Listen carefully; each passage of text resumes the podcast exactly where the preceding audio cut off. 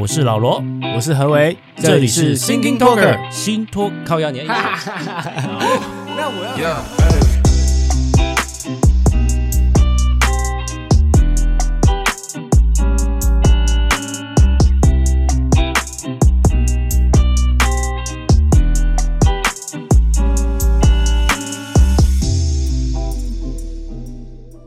有有有有呀！嘿嘿 嘿！哎呀，爽了一周了哈！啊，爽了啊，是啊，我今天第一天上班就开工了。啊，你今天第一天上班哦？对，然后真的很不舒服。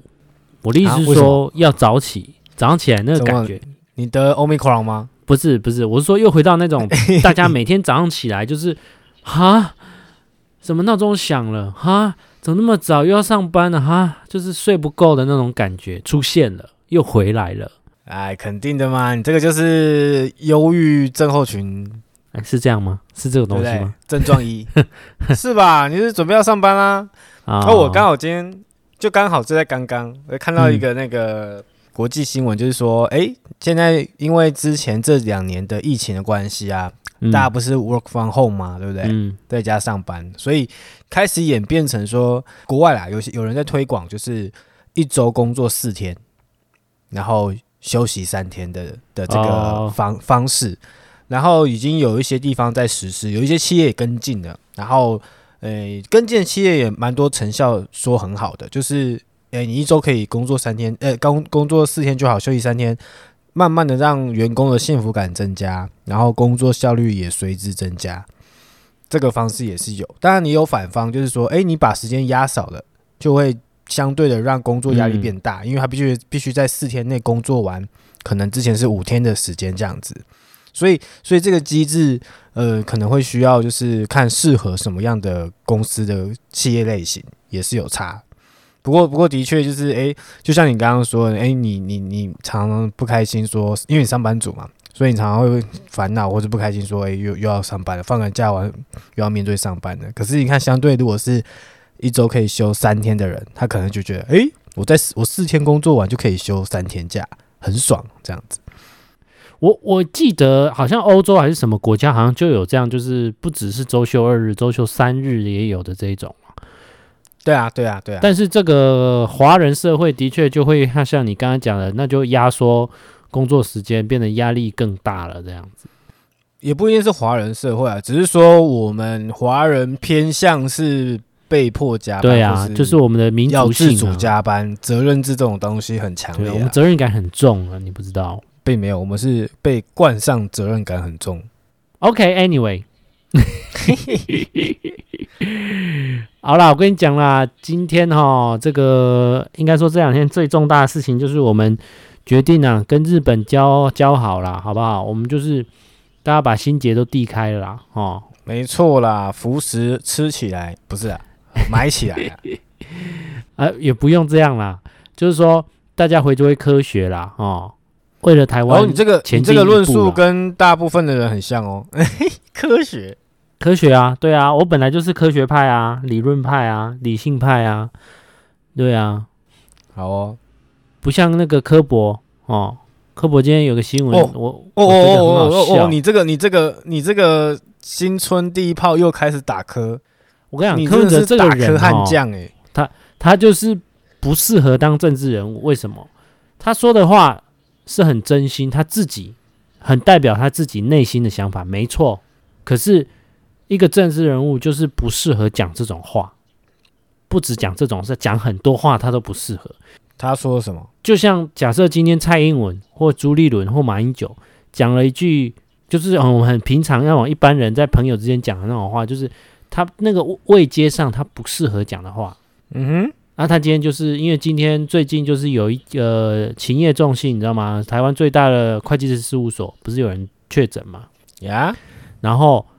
因为他一人确诊，他就框列了四百个人，因为他同事很多嘛，然后那栋楼什么，那栋楼好像就有七千个。对，柯文哲就说这样会玩不下去，因为他说只要有一个人确诊，然后就要框那么多人，然后要隔离要干嘛？那一间公司或一个经济就倒了，就就就乱七八糟了。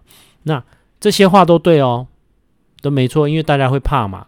然后他就说，所以他认为解决的办法是什么？疫苗现在赶快打好打满，然后要使用疫苗护照，有打疫苗的管制就解除，也就是说，你打过疫苗，那我就不隔离你，然后让他自己体内的免疫系统去战胜它。他还他就是说的最争议的一句话，就是说，如果打疫苗然后还死掉的那个人，算他运气不好，因为他体内的免疫系统很奇怪，怎么那么怪？啊、多多多说说说错失言了，失言了，不是有出社会的人该讲的话。我说这一段他这段是蛮白目的，对，就好像就好像我举例了哈，就是说你不可能在老板面前去讲跟同事之间讲的话吧。概念就是这样，然后你是台北市长，你跟市民讲话，你不可能是跟你在家里跟老婆讲话一样吧？没错啊，对，所以他到现在做了七年，还是没有搞懂这个东西。但这有就是科派的一个喜爱他的原因吧？嗯，好好好，我们从福食延伸到科博，多补这一句什么意思？是啊，回来回来回来 CPTPP 啦，好不好？今天福岛的食品要开放。要解禁就是为了 CPTPP 啊，但是有人有可能会问说，没有错，你解禁之后真的就进得了 CPTPP 吗？不一定，没错，还是不一定。我们只是开了第一，我们只是经过了第一个这个门票而已。对，你只是有资格买大乐透而已。对，会不会中奖还要看运气，还有还有就是他们在这边搓啊搓啊搓啊的。对。因为目前 CPTPP 里面的会员国有十一个还是几个，我们只是跟其中一个日本的其中最大的问题先解决了，我们还要跟其他十个国家解决各自的问题，最后还有一个大魔王叫中国，他也要进来，所以他会不让他会用他的力量就让你没办法进来，没错，真的是阿弥陀佛。但是李纯今天有讲到一个重点，就是说现在是台湾最好的时机。因为三年前国际上可能还没那么仇视中国，对中国没有那么大的敌意。可是三年后的今天，有这个机会，有这个环境，可能不一定会成功。可是我们还是要做做看。没错，这就是这些种种的因素加起来，才会在这个时候宣布解禁。没错，我们要有一个正面的想法。对，像负面科，我们就不要理他。他是炒话题科啦，他他其实也没有炒啦，他就是他本身就是可能对他标准比较严格啦。哦，相对萧敬腾就可能严格标准就没有那么严格。有人就说萧敬腾去大陆讲那些话，他还是可以回来开演唱会、做导师、拍广告，好像台湾没有对他那么那么严格呢，哈，你不觉得吗？其实我觉得，我们大部分以以我我自己感觉，我的感受啊，我当然不是讲大部分的人，嗯、我的感受是，我们台湾人对于艺人在那边讲的事情，一样会骂没有错，但是相对好像容忍度会高一点点，就是、呃、对，还是骂，还是骂，没错，我觉得哎，还是还是会伤心，但是很支持他人，还是不会说太太怎么样，嗯，但有个大前提是。他的无论是我们是支持他的商业演出，可是如果一旦他有涉入到政治相关的议题，就会对他不一样的观感。当然，但是这次萧敬腾又更 over 了，就是他直接访被访问，然后讲出那些东西来，应该是设计过的啦，就是安排好。一般可能你说五月天还是呃不是五月天，那个可能小 S 他可能去做。做他的节目做什么？他可是他没有收这些访问啊，他没有干嘛，他只是去赚钱。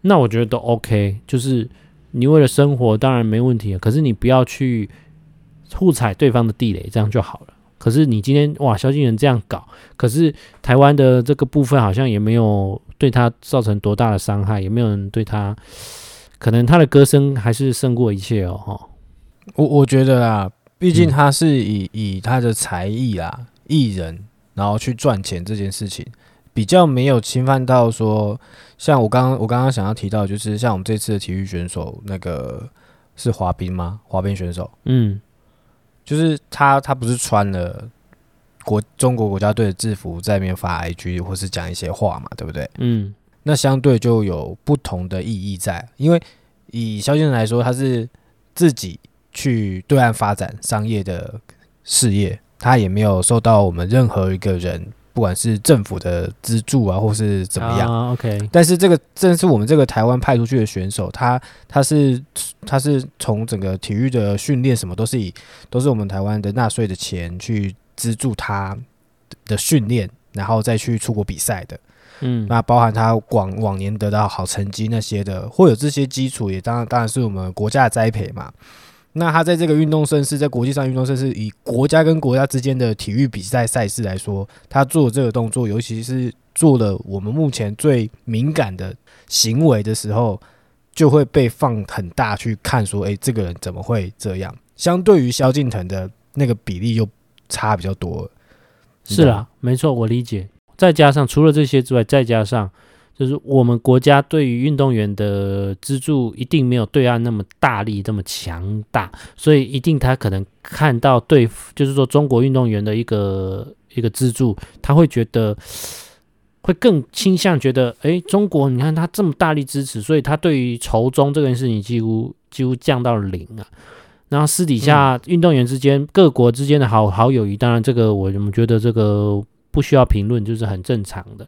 只是因为他是身份，然后在那个时间点做出这样的状况呈现出来，他觉得没什么关系，但是实际上是伤了大家的感情啊。是啊，是啊，而且而且，我觉得我个人我自己的、嗯、我自己我讲的是我自己讲的，我讲的话，嗯，我我觉得他不是傻傻，就是天真觉得这没有什么。啊、我觉得这个是他一定是想要做什么哦，而做什么的。因为你你你想啊，我们在台湾，我们从小到大就已经比较是以，而且又是我们用台湾出发去比赛的，怎么会在这个地方这个时间点，然后去做这个非常有争议性的贴文跟文字的传达？所以，我我觉得他不是傻子，他一定是有有什么目的性在做这件事情，想要表现一番啊，获得规划中国人中华人民共和国。我在。就是在深层一点的腹黑的想法，就是因为我看他的资历啊，他已经是已经是好像是已经十年了。他从第一一开始夺牌是十年前的事情哦，就是已经蛮早。他算是我不算我不算我不确定滑冰这个这个范范畴里面算不算老将？嗯，就是以以他这个选手比赛的的黄金期来说，他可能已经偏年纪比较大了。嗯。那他现在要选择的是说，我我未来要干嘛？那以台湾来说，选手的退役之后能干嘛？就是要么是教练，嗯，要么就赛评，要不然就是呃运动员的可能是嗯什么辅助啊什么，我不知道，嗯，但大大部分会是这个方向嘛，或是你有别的想要做的东西还可以去做。那他在这个时间点做这件事情，我觉得他就是在找他的第二。第二春啊，这是这是我个人评论哦，这是我自己个人想法，我没有任何没有任何那个，我只是、嗯、有道理啊。我对我想，我觉得他是想要找第二春，然后你说要去抱中国大腿吗？他未来去中国发展吗？嗯、就是很有可能啊，对，很有可能。我我是这样想，我是这样想。我你这次有没有看冬奥？就是多多少少有一些有有有看到一些。哦，有一些特别的点啊，就是像呃，这次那个算是滑雪嘛，就是那个叫谷爱凌的，之前媒体就有蛮报道她了。她就是在美国出生，妈妈是大陆人，然后爸爸是父不详啊，就是一直没有被公开的外国人。对，她在好像是几年前就已经规划中华人民共和国，然后他在几年前就已经誓言，四五年前吧，就誓言说他要参加二零二二年的冬季奥运。嗯哼，所以他在当时从美国国籍规划成中国的时候，基本上应该跟中国已经谈好所有条件了。加上他妈妈好像跟中共的关系蛮好的，Yeah，他当然成绩也不错啦，就是说运动的成绩。然后，嗯，经过中国大力资助培养，在中国的时候就是中国人，在美国的时候就是美国人。他从来不说，对，他从来接受访问的时候也从来不正面回答这个问题，这样很聪明，两边讨好，两边吃。他在这一次还真的给他拿到金牌哦，而且是很神乎其技的，是在最就是他们滑好像是可以滑三次，然后取两次最高的成绩。嗯，他第一次是不错，可是第二次是失误，然后第三次又以超高的成绩获得九十几分，然后得金牌。大家傻眼。可是他是真的做出了那个四圈半一个很屌的一个动作。嗯嗯嗯，四圈半，对，他是真的有这个实力，只是然后纷纷标题就可能大家会笑哇，科学奇迹，就是大陆跟美国人共同缔造的这个娃，做了这个四圈半这个，啊，可以看得出来，中共在冬为了这个冬季奥运，他一定是三四年、四五年前已经不断的是在培养，一定在资助这些。他的选手能够代表中国国籍，因为他就是要跟美国比赛那个金牌，在奥运部分才可以展现一个国的国力，很有趣哦。一个足球队还是一个冰上曲棍球队，十呃十几个人，好像有四分之三都是规划的中国人，全部都是外国人脸孔，嗯、可是都是规划中国籍，你就知道中国花了多少钱。这一届的这个这个中国这个办的这个冬奥赛事有有受到这样的批评没有错，就是对。全部的中国选大部分的中国选手都是被规受被买来的啦，我可以这样讲，对对对，用柯文哲的语气就是买来的啦，都是佣兵啊，对了，佣兵啊，所以有钱真的是都是境都是境外一路啊。万能啊，对啊，哇！我来，他说我来自中国，可是满脸就是黑人脸，然后外国脸，超超屌的。有有一些可能还不会讲中文，对啊。那你说他有没有犯规？其实没有啊，合乎国际法律，对啊，对啊，打不赢就加入他，对啊，然后打不赢就把他买回来，对啊。你明明是国际也知道你这么丑陋的行为，可是我就是不要脸，你想怎么样，对不对？我就是买得起。哦，对，而且他除了这次有这个外外籍佣兵争议之外，还有一些好像裁判上的争议也是哦，对呀、啊。可是照理说，那个应该是国际奥会，他们有一个国际裁判的一个组织啊。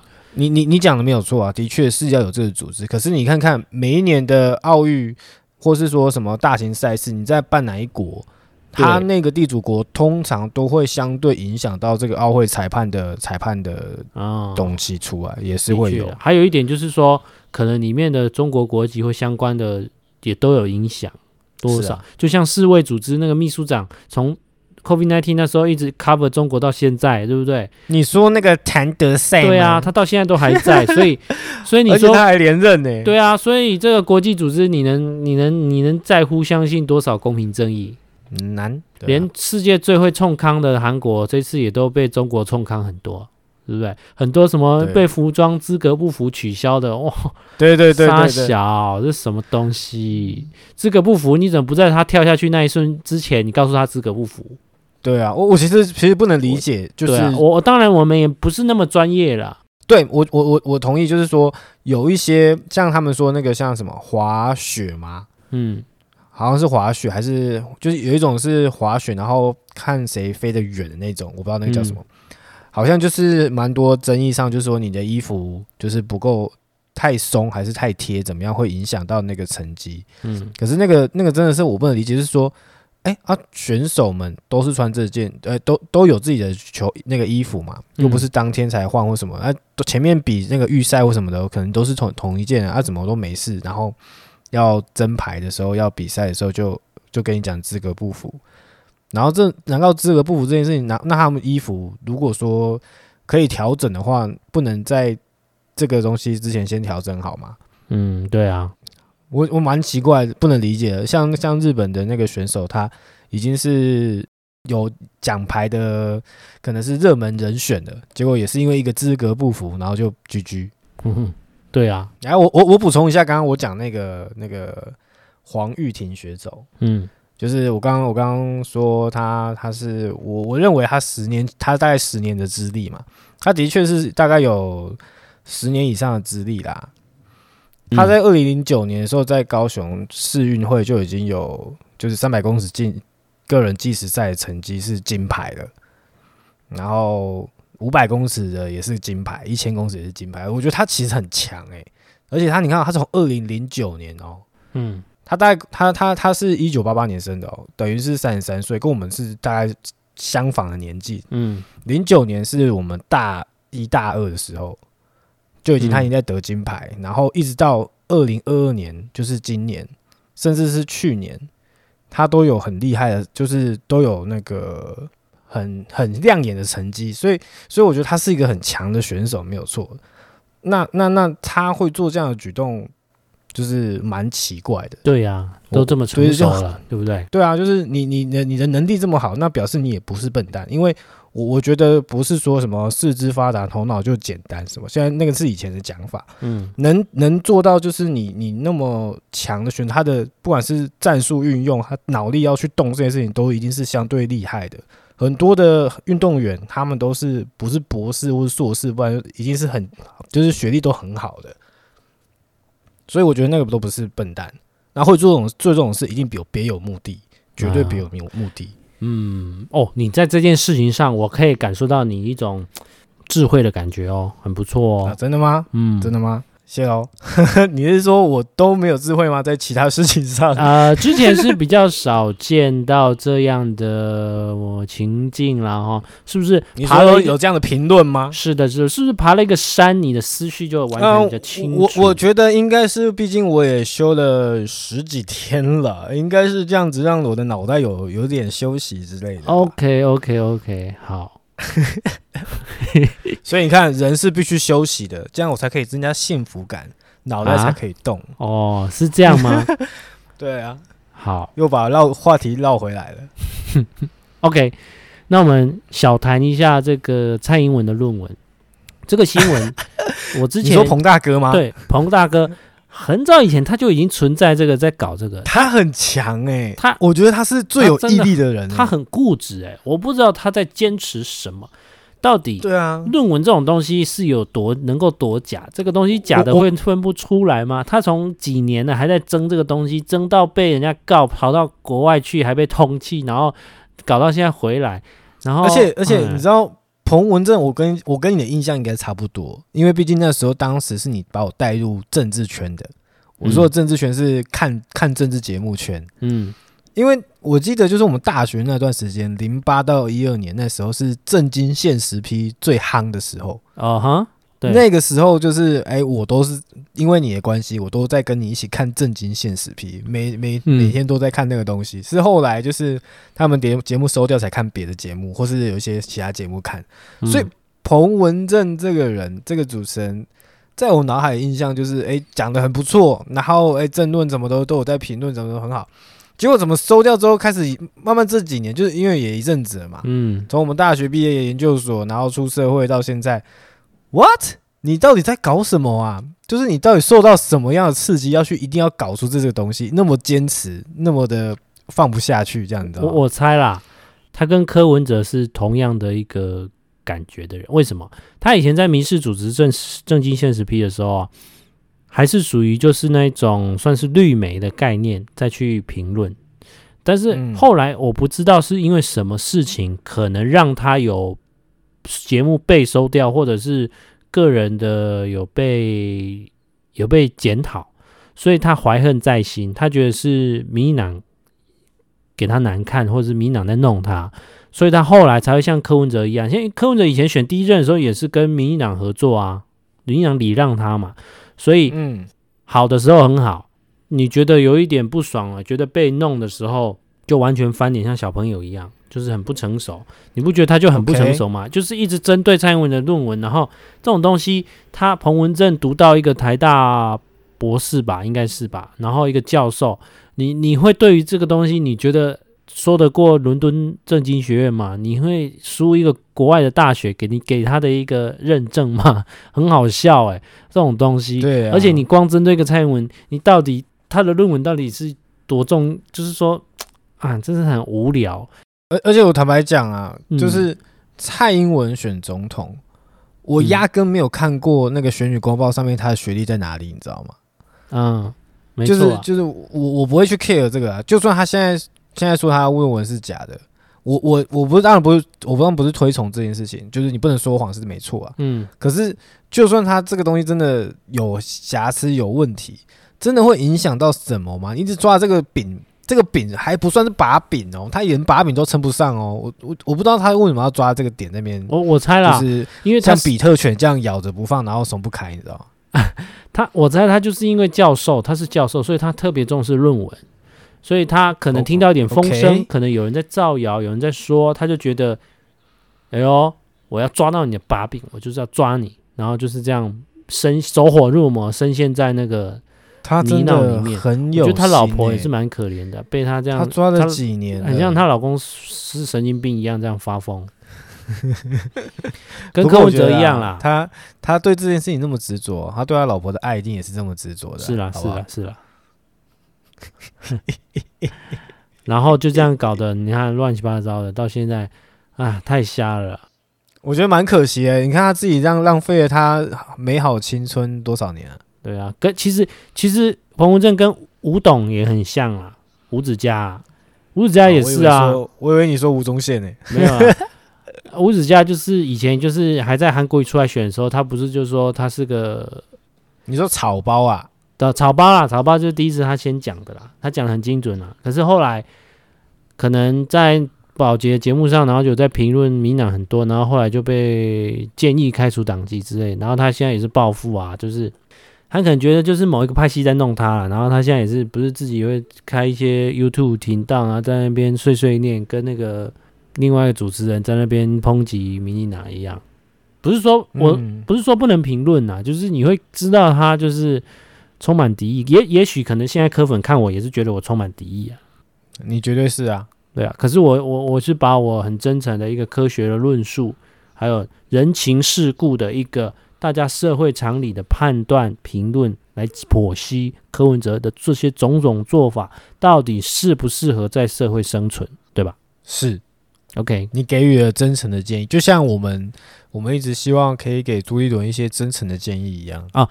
朱立伦就是不够真诚，他就是他就是假设呃，在这个社会上做人，朱立伦做到了九十九分，就是他完全是社会人在做社会事，看不到他真正的自己。那柯文哲就是做了一分。就是社会人格的分数来说，他做了一分，只做到一分，其他九十九都是做他自己。嗯哼，所以他们是两个极端呐、啊。而且柯文哲前阵子还去拜访马英九，你有看到这个新闻吗？哦，所谓何事？我相信他应该是在谈蓝白之间的有一些合作的契机的。合作是不是？因为马英九还是幕后，还是现在还能够爬爬照的老人家、啊。因为国民党就是敬重老人家嘛，哦、那我相信是在谈台北市的蓝白合的东西，我猜啦。啊，你柯文哲以前不是很很干国民党嘛？然后觉得马英九死亡之握还是什么的啊？以前不是很讨厌马英九嘛？啊，还在说什么大巨蛋那些什么的案子，不是不是还在打那些八大案吗？哈，啊，你现在一样啊？他之前在骂民进党什么换了屁股就换了脑袋啊？啊，你还不是一样吗？大家都一样，不用在那边假清高，说别人怎么样，自己也是一样啊。柯妈妈好像都好像都这样哦。啊、政治没有永远就是交换啊，政治就是互相利用啊，对啊，少在那边假清高，对啊。所以你也不能说他是错的啊，因为他有目，他有目的的嘛。他的目的就是他必须在他的政治生涯里面做出一些壮举。我我没有说他见国民党的人是错，我是说他的那些社会人格的分数很低，就是 OK 不太适合在这个社会当社会人。他可以在医院里面当他小的科室的那个领头，然后在他那个封闭回圈里面，但是他不可以，不是说不可以，不适合管理大众的人，因为他根本不是在这个大众生存的人。是人情世故，他是不知道的。OK，OK，Okay. okay, 好，我对他期许太大了哈。没有，我想，我想也是因为他，毕竟你看柯文哲，他也算是呃几岁了，五六五六十了吧？五六十啊。可是他的大半辈子都是在你你刚刚所谓的他的小回圈里面，他也是在五六十岁的时候才开始出了这个出社会到了政治圈里面。所以你说你要他，你要他在一时之间，他用了大辈子的时间的那个习惯去改，是难呐。是啦，我我再给他再给他十二十年吧。啊，不用了，不用不用。有可能的话，他有才可能去做一些改变。没关系，不用不用不用，先不用了，好不好？大概啊，如果大家对于我们这一集啊、呃，有过多评论别人的内容，有不同想法哦，欢迎在底下留言告诉我们。那留言的部分呢，是，是在 Apple Podcast 底下，那它是没有分级数的，它就直接在下面留言，那我们就会看得到，然后我们就会跟你回复，或者是在呃下一集的内容会讨论到，OK，或者在我们的 IG 留言，如果你想要针对某一个级数的话，可以在某一个级数的 IG 贴文下面留言也可以哦，OK，那我们这一集就先到这边，大家晚安，拜拜，晚安，拜拜。